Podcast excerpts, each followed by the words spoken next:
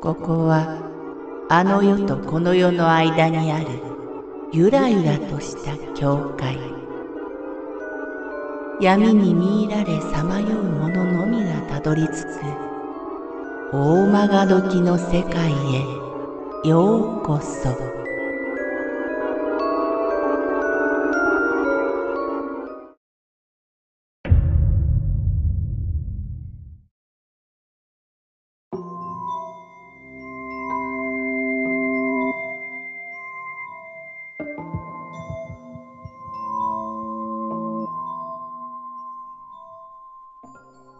ノック。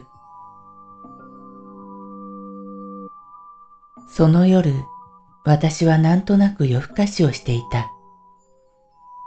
数時間経つと、差し物私も急に眠たくなり始めた。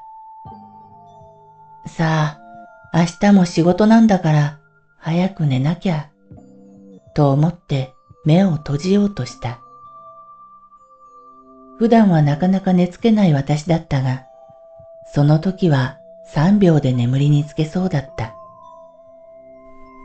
寝落ちするその瞬間、耳元で、コンコン、コンコン、木のドアをノックするような音が、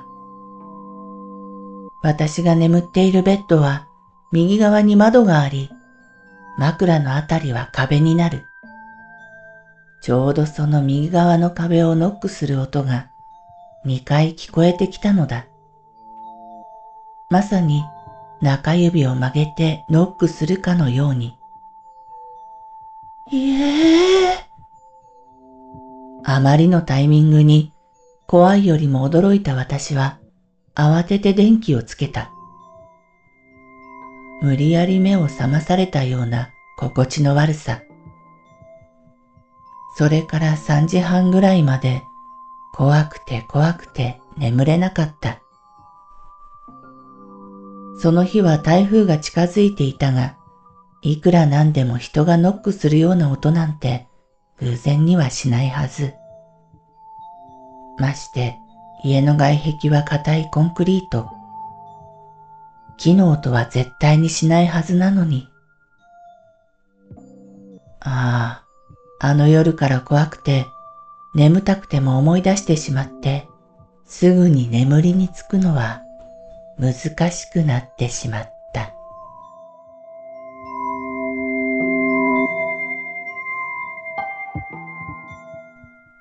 おじいちゃん一人大学時代の同級生に K 君というのがいた。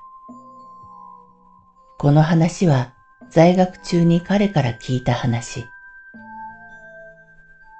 彼の家は埼玉の所沢にあり、両親が祖父母の時代から雑貨屋を営んでいた。ある日、大学から帰宅すると、店は閉まって真っ暗だった。これには少なからず驚いたという。盆休みや年末年始のような特別な場合を除いて、まず店を閉めるということはないそうだ。彼は自分の鍵で家に入り、電気をつけた。廊下を上がって2階の自分の部屋に行こうと、ちょうど階段を上がりかけた時、洗面所に明かりがついていて、祖父が何やらしていた。あれ？おじいちゃん一人？ああ、お前か。みんなどこかへ出かけて行ったよ。ふーん、どこ行ったんだろう？祖父はそれには答えず、背中を向けたままだった。祖父というのは、今は数百メートル離れた別の家に住んでいて、食事の時だけこちらに通ってきていた。この時、祖父が髭を剃っていたのか、歯を磨いていたのか、入れ歯でも手入れをしていたのか、よくわからない。ただ、ごく普通のいつもの祖父の様子だった。K 君はそのままいぶかしげに思いながらも2階に上がった。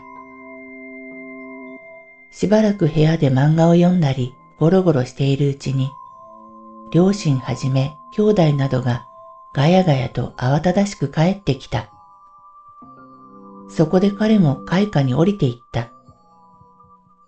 どうしたの？店閉めちゃって。なんかあったの ?K 君は早速聞いた。お前の大学に連絡入れて校内放送してもらったんだけど、捕まらなかったんだよ。おじいちゃんが急に死んじゃったんだよ。それでドタバタしてたんだ。今日これからお通夜だぞ。お前もすぐ用意しろ。え？じいちゃんならさっき、と言いかけて、K 君はそれ以上言うのをやめた。祖父の死を知らなかったのは親族で彼一人。それが何を意味しているのかが彼にはすぐに分かったからだ。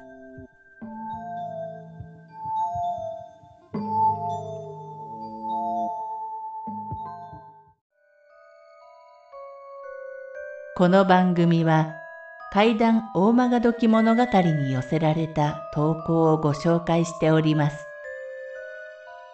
大曲どき物語無料メールマガジンは月3回発行。